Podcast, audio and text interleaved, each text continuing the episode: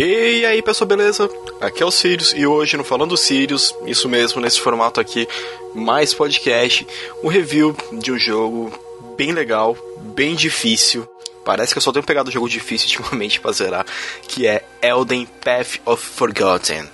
O jogo foi criado por uma única pessoa, isso mesmo, um maluco chamado Dylan J. Walker, da OnRed PT, né? É, que a empresa dele, ele criou esse jogo completamente sozinho. E o que, que é esse Elden Path of Forgotten? Ele é um jogo em 16-bit, com uma visão de cima, né? Você vê o personagem. Tem hora que ele. A gente não pode falar que ele é isométrico, mas ele é quase isso. Né? Então ele segue esse gênero né, em 2D visto de cima, que você vê o personagem se movimentando bonitinho pelo labirinto, porém ele tem uma pegada completamente Souls-like. O jogo é difícil. O jogo ele foi distribuído aqui pela, pela Another Indie. Você joga ele facilmente na Steam. Ele não é um joguinho caro. Ele é bem baratinho, na verdade. Mas por que, que eu já estou falando, primeiramente, do preço? Quem foi é, o desenvolvedor, né? Que, ó, você acha mais ou menos isso por 31 reais. Baratinho, preço legal. Por, por que, que eu estou falando isso antes de dar todo o enredo dele? Porque ele vale a pena vocês têm que ir lá e dar uma chance para esse jogo. Por quê? O Elden ele, funciona o seguinte: você começou com o seu personagem, você apareceu lá, tá lá na casa e se vira. É basicamente isso que o jogo faz, faz com você. Você vai ter que apertar no controle, se vier jogar com controle no caso. Também recomendo joguem com, com controle.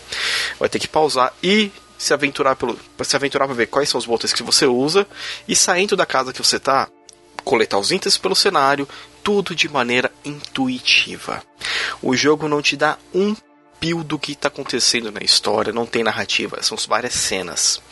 Você vai andando lá pela, por essa cidade, você está coletando itens, que nem é, você, recu você recupera a vida. Você está andando lá, tem uma árvorezinha com pô, uma árvore de maçã. Você pega e dá uma porrada nela, cai uma maçã, que é um item que recupera a vida. Pô, eu tenho que chegar nesse, tenho que atravessar esse portão. Como que eu faço? Eu preciso de uma chave, tá? Com quem tá com essa chave?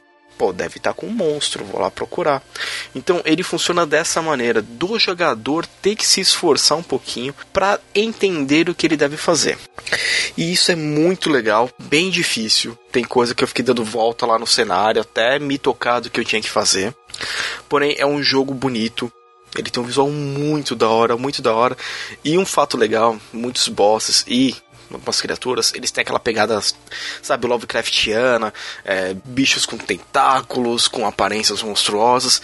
Ele é bem, ele é bem diferente, ele é um jogo bem diferente. Porém, se você é uma pessoa meio apressada no combate, tipo, pô, vi um monstro lá, vou comer ele na porrada.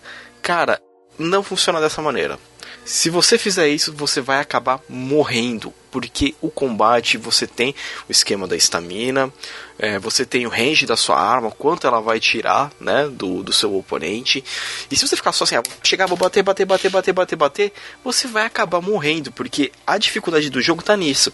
Se você tentar ruxar ele, já era. Você vai perder, você vai voltar no último checkpoint que você teve. E uma outra coisa bem legal do jogo é, ele tem um esquema de magia que Pra mim, não funciona direito, porque eu tenho uma mira péssima, mas tem as magias lá que você pode utilizar. E tem uma magia que um passarinho que te acompanha vai lá e faz um showzinho nos caras, bate neles.